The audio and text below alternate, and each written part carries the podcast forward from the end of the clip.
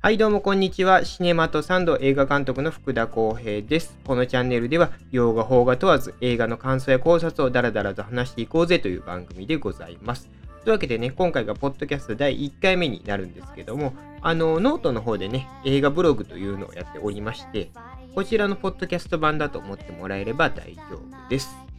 でですね、あの、今回第1回目ということで、まず取り上げる作品なんですけども、ブラックウィドになります。はい、ということでね、皆さん、ブラック移動もう見ましたか？ね、MCU のね、マーベル・シネマティック・ユニバースの2年ぶりの劇場新作と、ね、エンドゲームとスパイダーマン・ファー・フロム・ホーム、こっから間空きましたから、でね、間にね、あのドラマがね、入ってるじゃないですか。あのディズニープラスのワンダビジョンと、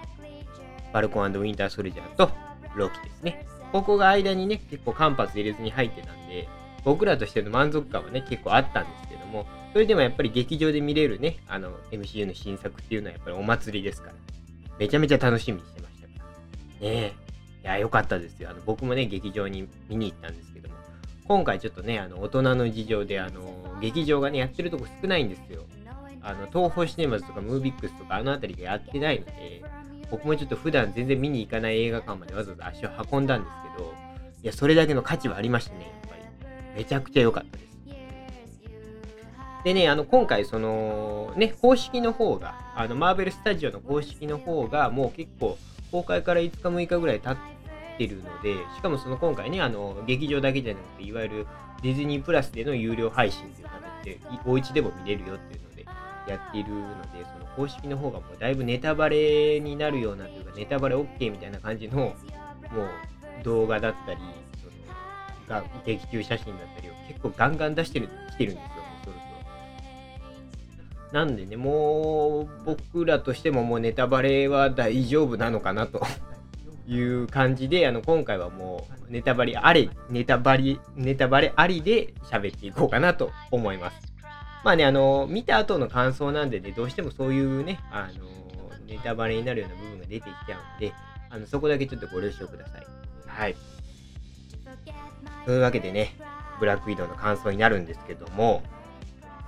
まあ、どっから喋りましょう。まずね、あのまあ、ブラックウィドウの主人公、ナターシャですよね。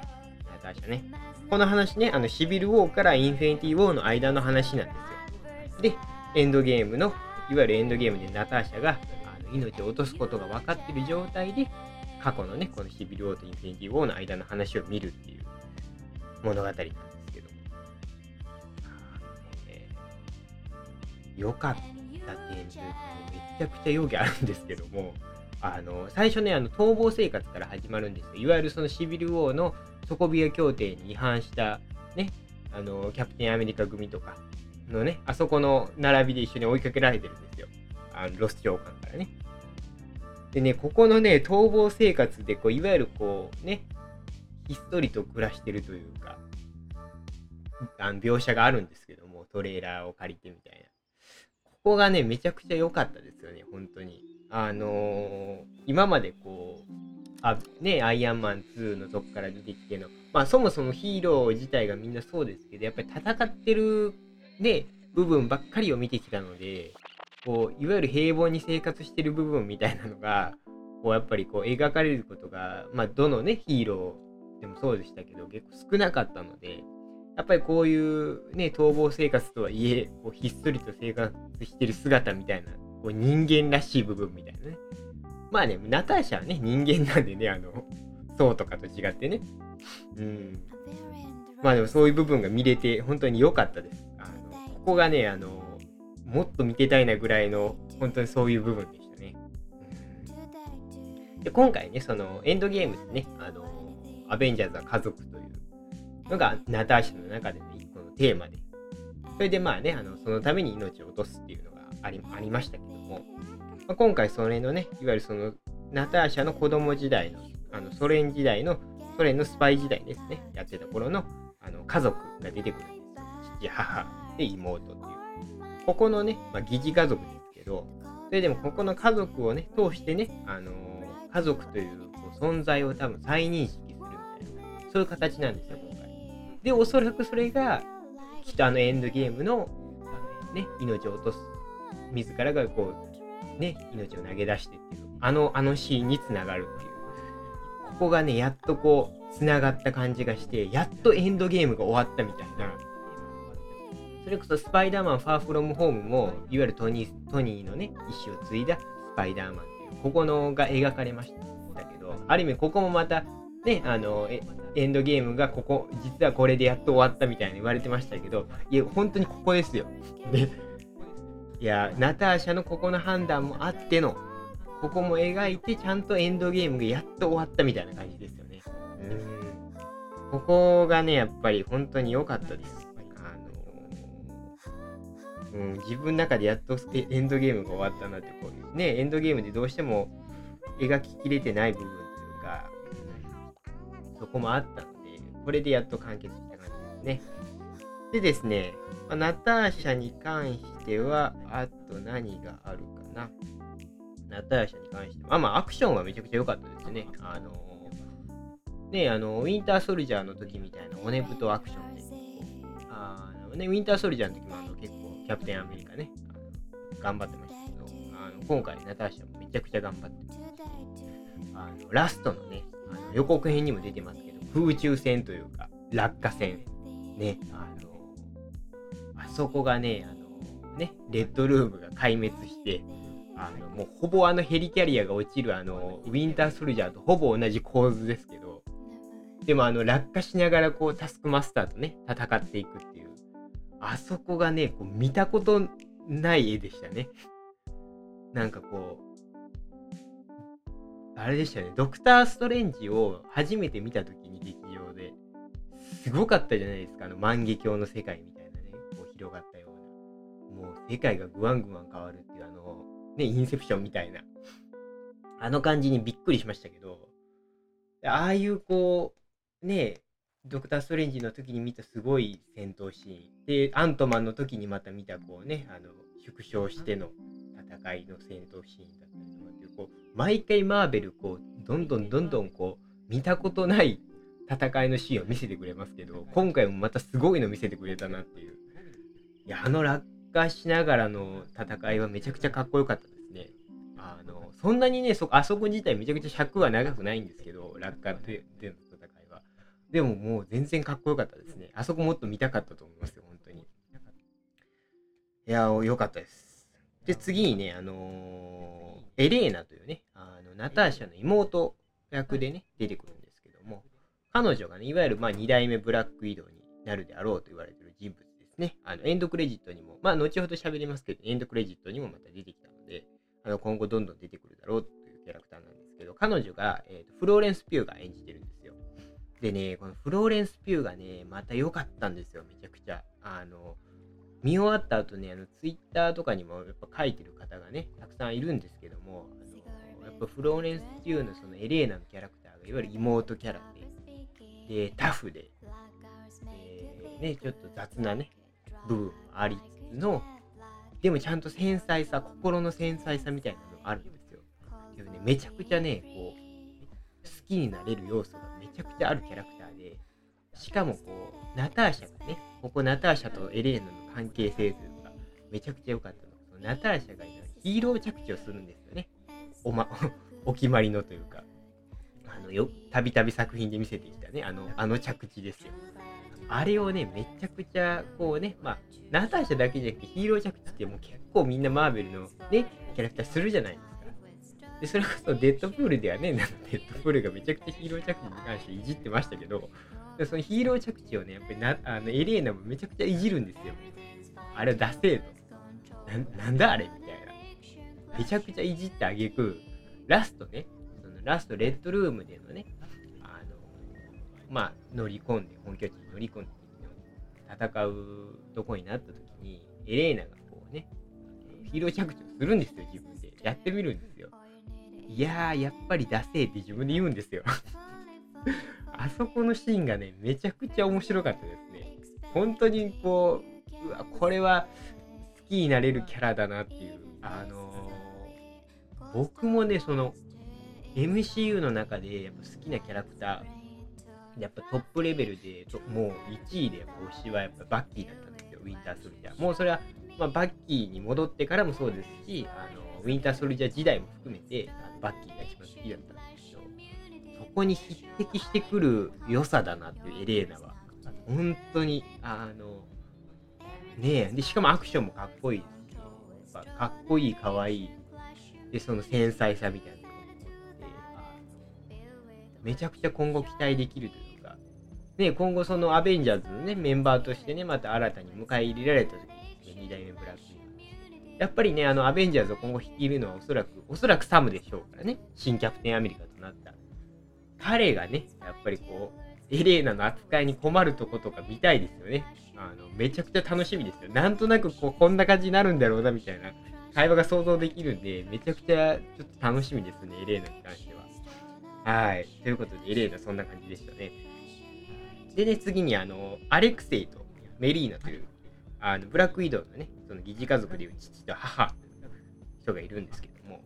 このアレクセイがね、あの、レッドガーディアンと呼ばれるね、あの、ロシア産キャプテンアメリカみたいな人なんですけど、この人もね、あの、超人結成打ってるんですよ。超人結成打ってる人なんですけど、いわゆるそのキャプテンって、そのね、キャプテンアメリカは、スティーブは結構筋肉が、いわゆるその、なんていうんですかね、バランスいい筋肉じゃないですか。本当にいい感じのマッチョというかね、なんかこう、すべてがこうバランスいい、完璧ボディみたいな感じでしょ、あれ。でもね、そのアレクセイはね、あの、もう、腕っぷしが異常に強くて、でも腹は出ててみたいな。ガタイむちゃくちゃクマみたいにでかいんですよ。ヒゲももじゃでみたいな。なんかゴリゴリ、ガチガチゴリゴリみたいな感じなんですよ。でね、その、でもなおかつその家族としてね、ナターシャとエレーナとメリーナというその家族4人でね、いる時のそのなんかこう、ね、嫌われ具合というか、ほんまに嫌われ親父みたいな感じですよ。で、しかもなんかこう気の利いたことも言えねえしみたいな。で、自分の自慢ばっかするしみたいな。そんな親父なんですよ。まあでもキャラクターとしてめちゃくちゃ良かったですね。あのー、こんな形で来たかという。これもまたね、あの今後めちゃくちゃ再登場してほしいキャラですよね。あの、ちょっとね、アクションシーンがね、あのー、敵のね、タスクマスターと戦うシーンがあったんですけど、でもやっぱりその、ね、あの、今回アレクセイ中盤からね、あの、刑務所からナターシャたちが脱獄させるシーンから出てくるんですけど、どうもね、ちょっとあの、アクションシーンがね、あの、物足りなさはあったんですよ。あの、まあね、刑務所から出てきたばっかり、しかも何十年もぶち込まれててっていう設定なんで、まあ、体がなまってたという部分もね、それは多少あるんでしょうけど、うん、あの、やっぱり超人結成打ってるという意味では、やっぱりもっと、もっと言ってほしかったなっていうのはありますね。なんでちょっと今後ね、あのー、まあ、マーベルはね、あのー、メインのね、いわゆるそのヒーローたちのキャラクター以外もね、やっぱりどんどんシリーズとして今後出てくるっていうのが、やっぱり、マーベル・シネマティック・ユニバースのいいとこですから、今後ね、何かしらのタイミングで出てきてもらって、それこそね、あのバッキーだったりとか、あとはね、キャプテン、あの、ファルコンウィンター・ソルジャーで出てきたあの US エージェントですよね。ジョン・ウォーカー。彼もあの超人結成最後打ちましたから、まあね、その辺の超人結成組だったりとか、あとはまあ、あのまあ、ある意味ライバルにはなるんですね、キャプテンアメリカ。で、今はね、あのサムがキャプテンアメリカついてますから、まあ、そのあたりとちょっとね、やり合ってほしいなっていう、そこの絵はやっぱ見たいですよね。あー、なんかジョン・ウォーカーあたりとやり合ってほしいですけどね。なんかね、うーん、ちょっとそこはやっぱね、ロシアさんキャプテンアメリカとしてこう、ね、あの、本家キャプテンアメリカとね、戦ってほしいっていう、そこの絵は一番見たいんで、あの今後のシリーズでぜひマーベルスタジオがね、あのやってくれることを願いますよ。きっとやってくれるでしょう。ね。でね、今度あとね、母、このメリーナです。あの彼女はね、あのレイチェル・ワイズがね、あのハムナフトラのレイチェル・ワイズが演じてて、めちゃくちゃね、やっぱり相変わらずお綺麗なんですけど、彼女がね、また影のあるキャラクターなんですよ。あの、ね、予告編に出てたあたりから若干この人に関しては裏切ったりするのかなとは思ってましたけど、結果まあね、あの、裏切ってるように見せかけてのこっちについてくれたという人だった。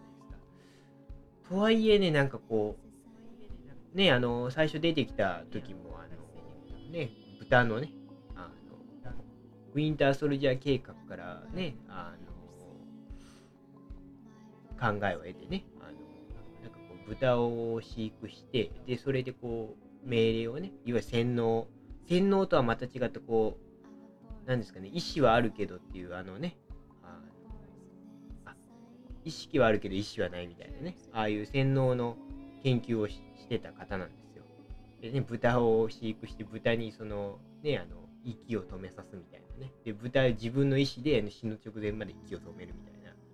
こっちがあのスイッチをオンにしないともう息止めたまま死んじゃうみたいな。ああいう研究をね、してたりとか、ちょっとあの、影のあるキャラクターなんで、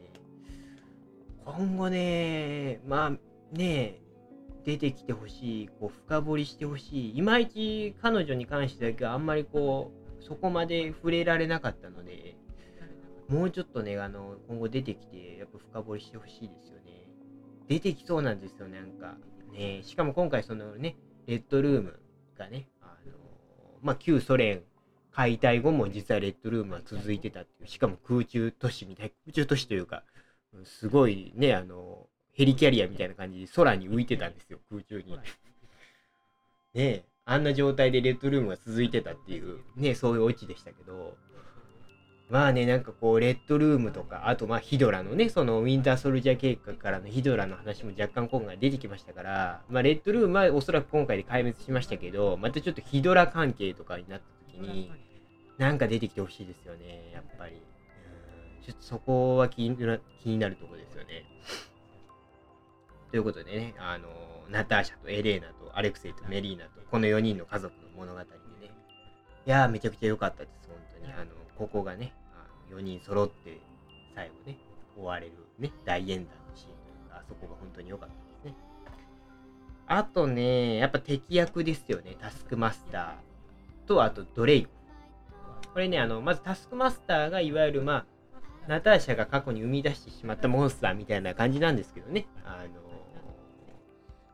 ドレイコフの娘でっていう。うーん、もう彼にか、彼というか彼女ですね。彼女に関してはめちゃくちゃもうほんと悲しきモンスターって感じでしたよね。おまけに洗脳までされて。もうただただ戦うだけのためのモンスターみたいな感じでしたよ。ビジュアルはね、めちゃくちゃタスクマスターね、外見というかマスクかぶった状態めちゃくちゃかっこいいんですよ。あのフードもかぶってね。本当にあの、フィギュアが欲しくなるキャラクターですよね、あれね。うん、ホットトイズでね、フィギュア欲しくなるキャラクターですけども、うん、彼が、彼女がね、ちょっとあの、戦闘シーン多かったのはかなり多かったんですけど、やっぱりこう、物足りなさは若干あったので、うん、最後ね、ちょっとあの、洗脳も解けて、みたいな、あの、希望のある、多少ね、救いのある終わり方でしたけども、でもやっぱり自分の人生を狂わしナターシャはね、自分の人生を狂わした人でもあるんで、で、そのナターシャが死んでしまって、どこに怒りをぶってるんだと、なった時に、やっぱこう、二代目となるエレーナを狙っていくとか、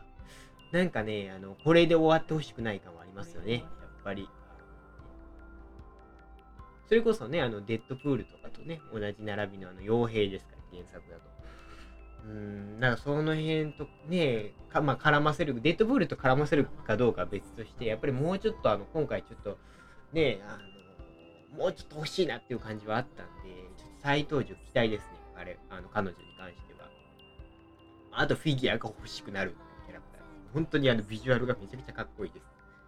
はい。うん、ということでね、あとエンドクレジットですよね、やっぱり。あの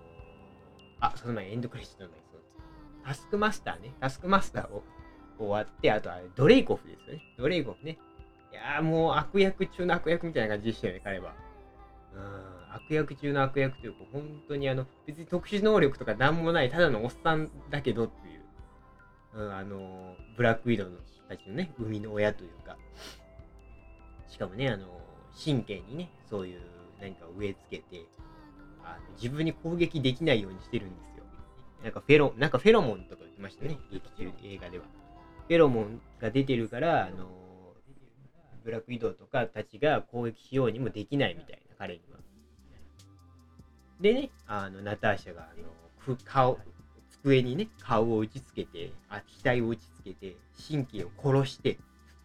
ね、頭から血出して神経を殺すことで、殴れるようになるというか、それで殴って倒すという。カイジみたいなことしてますよね、本当に。で、あの、カイジのあの、利根川線みたいなね。うん。あれそこちょっとそう思っちゃったんですよ。めっちゃ利根川線じゃんみたい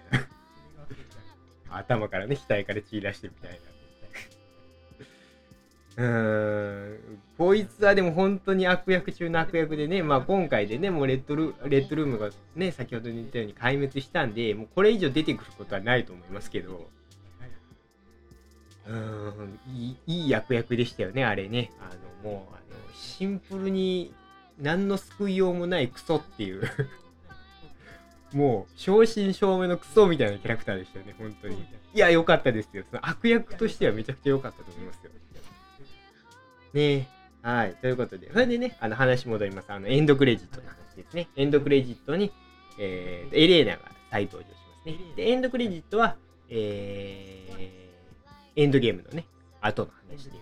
エレーナがナターシャの墓を訪れてるっていうシーンで始まります。でね、あのー、墓参りしてたら、バルが出てきてね、バルですよ、あのー、でファルコンウィンターソルジャーでね、出てきて、あのー、US エージェントジョン・ウォーカーをね、US エージェント、US エージェントに任命した人物ですけども。いや、彼女もね、あの、ね、ファルコウィンター・ソルジャーの時もね、いわゆるジョン・ウォーカーがね、あの、ちょ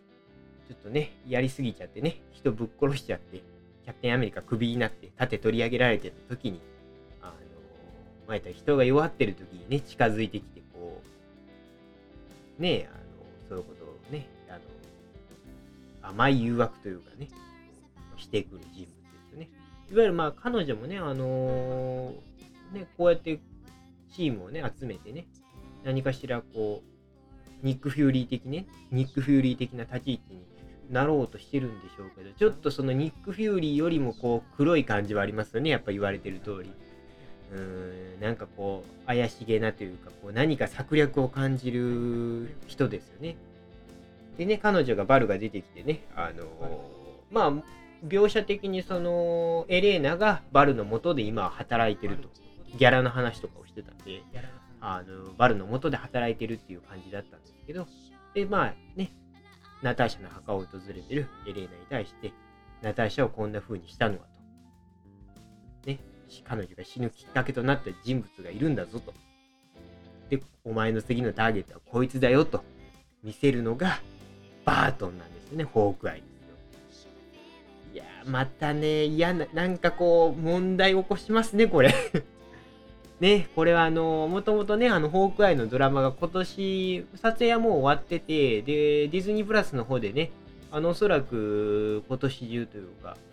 何月頃なんですかね、9月とか10月とかちょっと間空くのかどうか分かりませんけど、あの、そのあたりでホークアイのドラマが来ると言われてますから、そのホークアイのドラマの現場でね、あの、エレーナ役のそのフローレンス・ピューが目撃されてるっていう情報もあって、まあおそらく出てくるのではと言われてましたけど、まあ今回のエンドクレジットでこれで確実ですよね。あの、ホークアイのドラマにおそらくエレーナが出てきます。ね。エレーナはおそらくナターシャの敵討ちをね、しようとするでしょうから、まあここでやっぱりこうすれ違い発生しますよね。うん。バートンにしてみればね、あの、あそこのね、あの、エンドゲームでのあそこの2人の間での判断で、やっぱあの話に関しては、おそらくアベンジャーズ内というか、あのね、オリジナルのメンバーのね、あの6人の間だけでの話になってるでしょうから、ナターシャが死んだことに関しては。まあ、なんで、その、死因に関しては詳しくは言われてないんだとは思いますけど、それでもやっぱりこうね、バートンしか知らないことがありますから、ここがやっぱりすれ違いを発生させてしまうというか、バルがね、余計なことしちゃいますよね、あの人。いや、だからバルがいい人なのか悪い人なのかいまいちわかんないですよね。でも現状おそらくこれでこ、ね、エレーナとバートの戦いが起きそうな感じをしますから、いやー、ちょっとね、ホークアイ揉めそうですよね。ホークアイね、もともとなんか、またヒドラもホークアイのドラマに出てくるんじゃないかとか言われてましたから、まあでもそっち系になりますよね、やっぱり。こうヒドラだったりとか、いわゆるファルコンウィンターソルジャーの延長線上の話も出てきたりもするんですかね。うん、なんで、ね、そういうちょっと、組織めいた話とかも出てくるんでしょうね。まあでもね、ホークアイのドラマに関してやっぱり一番の期待は、あのー、2代目ね、ホークアイになるケイト・ビショップですよね。ヘイリー・スタンフィールドがある。あれがね、もうめちゃくちゃ楽しみですよね。もう、ヘイリー・スタンフィールドが、もう、ケイト・ビショップでしかないんですよ。本当に。あの、配役が決まった時、もうこれは彼女しかいないだろうみたいになりましたから。いやー、だからね、そこのね、えー、ケイト・ビショップとエレーナの、ここの共演っていうのもめちゃくちゃ楽しみですし、やっぱり2代目ホークアイ、2代目ブラックウィドウっていう、ここ2人がね、今後アベンジャーズをやっぱ引っ張っていく存在になるでしょうから、サムたちと一緒に。いやー、めちゃくちゃこの女性2人楽しみですよ。本当に 超期待です。というわけでね、あの、ブラック移動ね、あの、全体の流れはざっとこんな感じだったんですけども、まあ、今作はだいぶフェーズ4へのつなぎだったなみたいな感じの作品ではありますよね。あの、ちゃんとフェーズ3の、っていうか、ね、エンドゲームを終わらせるっていう、今回で終わりましたから、ちゃんとある意味これで。終わらせてフェーズ4へつなぐという作品でしたね。いわゆるまあ、橋渡しの作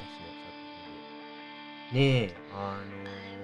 今後ね、あの、エンドクレジットの、まあ、エレーナ・バルからのホークアイ。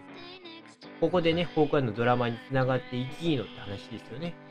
どこにまたそのホークアイがつながるのかっていう。ファルコンウィンター・ソルジャーあたりとつながるのか、はたまたまた別のとこでつながるのかっていうね。いやー、楽しみですね、本当に。あの、今後ね、おそらく、ホークアイとか、ね、エレーナとか、このあたり、あと、ね、ファルコンウィンターソルジャーのね、サムとバッキー、このあたりの、まあ、地球組ですよね。がね、あの、まあ、今後ね、あのね、シャンチーがね、また9月に劇場公開しますから、シャンチーもおそらくまあ地球組の方ですよね。その後公開のエターナルズがいわゆるどこに入るのかっていう、地球にね、地球でいるヒーローというか、地球を古くから古くから見守ってるヒーローっていう役ですけども、それでもやっぱりこう、力自体は宇宙規模の力ですから、宇宙組の方になるのかどうかっていう。でね、宇宙組はね、あとやっぱりガーディアンズだったりとか、あとまあ、そうですよね。で、そうもね、いわゆる、あ女性版のね、あそうになると言われてますナタリー・ポートマンがね、また、そうね、女性版としてやってくれると聞いてますから、まあ、そこのあたりですよね、宇宙にはね。あとは、まあ、魔法使い組ですか？ね、あの、ドクター・ストレンジと、あの、ワンダとビジョン。で、ここに、ね、スパイダーマンも入ってくるかどうかって、いわゆるだから魔法使い組というかマルチバース組ですよね。ここがね、独自に展開されるというか、あとロキもそうですよね。この辺りがどうなるんだろうっていう。本当にこう、3つに分かれて進むのかなって感じですよね。だからどのタイミングでアベンジャーズにこう集合するんだとか、あと今言われてるやっぱりヤングアベンジャーズのね、メンバーが続々こうドラマだったりとか登場してるので、どのタイミングでそういうヤングアベンジャーズとか新しいチームが出てくるのか。しかもね、今回ロス長官もね、また出てきましたから、ロス長官率いるね、サンダーボルツもそのうち出るだろうってずーっと言われてますから。しかもね、あの、今回のタスクマスターもそうですけど、ジモとかも含めて、やっぱこう、サンダーボルツのメンツもね、コミックの、メンツもね、ちょくちょくやっぱ映画に出てきて、しかも、死んでないというか、捕まったりだったりとか、まあ、生存してるっていうまあ、どっかで出てくるんだろうなって感じですよね、やっぱり。だから、その辺を、まあ、フェーズ4はあくまで各作品種まきで、フェーズ5で一気に仕掛けてくるのかどうかって感じですね。はい。まあ、というわけでね、今回、ブラックウィドは、まあ、橋渡し的な作品で。でもね、やっぱりね、スパイアクションとしてというか、めちゃくちゃ面白かったですね。僕はもう、ツイッターではね、ちょっとあのー、賛否両論あるんですよ、やっぱり見てると。あの、いまいちだったって人も。るみたいで。まあでもね、その確かに細かいことを言い出すとというか、一本の映画として見ると、やっぱりそのウィンターソルジャーがこう、一本の映画として見たときに、そのシリーズものとか関係なしにめちゃくちゃあれに関しては完成度高かったんで、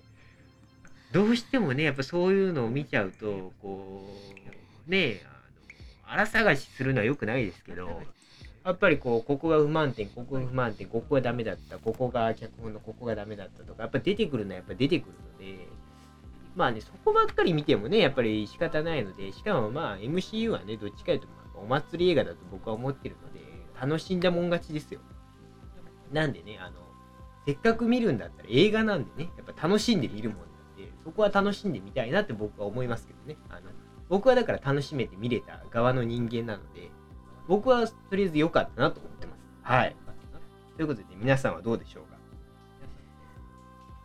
というわけでね、今回はあのブラックウィドウ取り上げましたけども、あの、ポッドキャストですね、あの、まあ、第1回目これブラックウィドウで、えっ、ー、と、第2回目がね、ロキを収録してます。あの、もう、ロキも収録、あのロキの最終話ですね、ロキの最終話がね、あの、これ収録日が、えっ、ー、と、7月の15日なんですけども、あの、7月14日にね、あの、ロキの、あの、最終回、6話最終回がありましたから、